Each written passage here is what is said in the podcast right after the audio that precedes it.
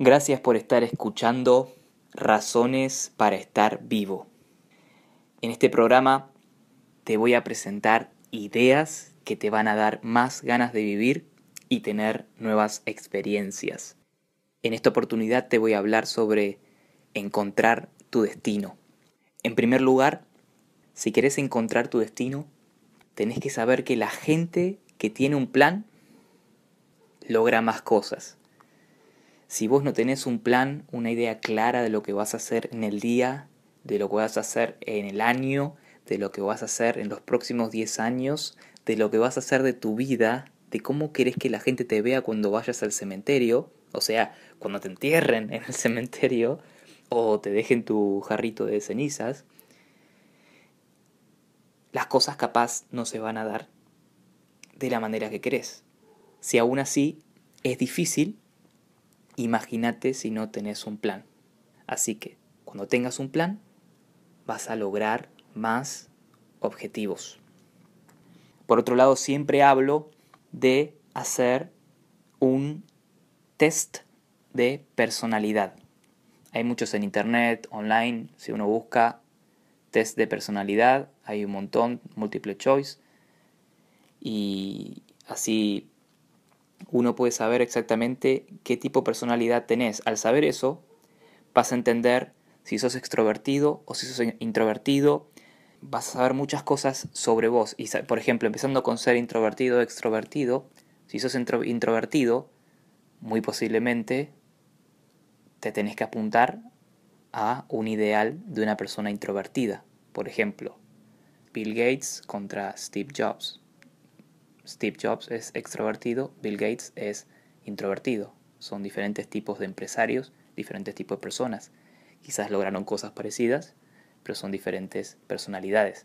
Entonces uno tiene que apuntar más al estilo, si es extrovertido, de Steve Jobs y si es eh, introvertido de Bill Gates. Si nos ponemos a fijar otro tipo de personas que quizás vayan al objetivo que queremos lograr nosotros en nuestra vida. Tenemos que pensar en ideales según la personalidad que tenemos. Otro tipo de test que podemos hacer como tercer punto es preguntar.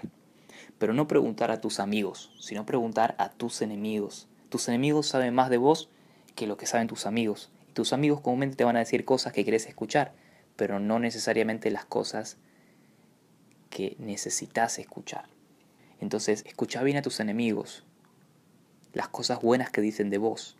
Quizás te digan, por ejemplo, a una chica le pueden decir, sos muy linda, pero un poco rápida, no sé, por decirlo así pero no te vas a quedar con la parte rápida, te vas a quedar con la parte linda. Entonces, soy linda, ¿qué puedo hacer con eso? Bueno, puedo hacer modelaje, puedo estar en televisión, puedo hacer un montón de cosas con eso.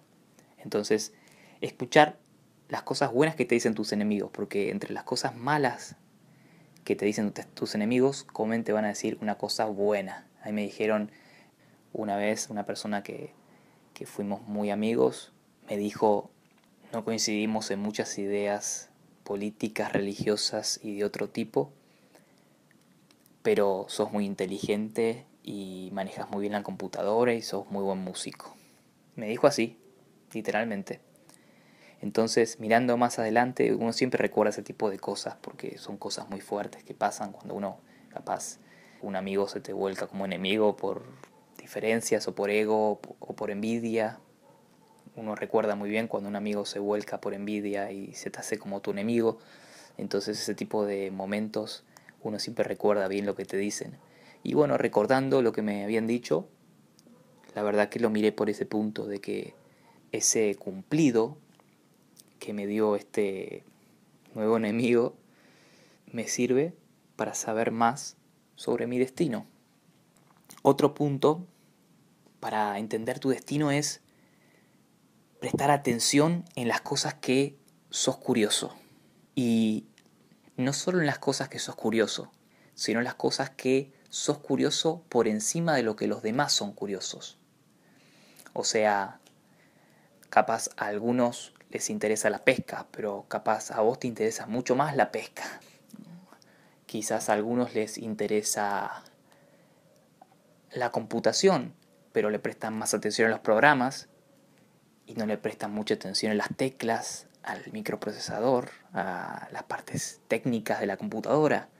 Quizás a algunos les interesa la cocina y les atrae mucho eh, lo dulce más que lo salado. Por lo tanto, es bueno prestar atención en qué tipo de cosas sos curioso. Por ahí puede llegar a estar tu destino. También es importante darte cuenta que tu destino no necesariamente es en una sola área. De hecho, comúnmente son varias. Podrían ser cuatro o cinco. ¿Por qué? Porque, por ejemplo, tenemos la salud y capaz te interesa un deporte, te interesa ser fuerte, te interesa mantener una buena dieta a lo largo de tu vida, capaz te interesa mucho la riqueza, eh, tener una buena carrera, gastar cierto dinero en ciertas cosas, invertir dinero en la bolsa y ser un gran inversor de bolsa, el amor, tener buenas amistades, tener una linda familia, un lindo romance, una historia de amor muy linda con alguna mujer o algún hombre. Por otro lado, la felicidad, la espiritualidad, que es muy importante, ser felices, estar haciendo las cosas que nos interesan, estar haciendo las cosas que disfrutamos y disfrutar de cada proceso hasta lograr lo que queremos, buscar el crecimiento espiritual. Entonces podemos tener diferentes tipos de destinos, eh, la salud, la riqueza, el amor, la felicidad, la espiritualidad, pero a todo esto uno siempre va a asignar prioridades. Es necesario que asignes prioridades, que digas qué debería ser primero y enfocarte en eso y no procrastinar. Si quieres alcanzar tu destino, no procrastines. Es decir, no dejes las cosas para después. Hacelas si es posible ahora. O hace un poquito cada día. Un minuto a cinco minutos todos los días. Y anda creciendo eso. A 20 minutos, a 25 minutos. Hasta que a lo largo de casi todo el día, si es posible todo el día, te dediques únicamente a hacer las cosas que alimenten tu destino. ¿Ok? Así que eso es todo por hoy. Espero que hayas disfrutado este programa. Si te gustó, hacémelo saber. Envíame un email a gabriel.gabrielcaroprese.com y no te olvides hay razones para estar vivo. Nos vemos.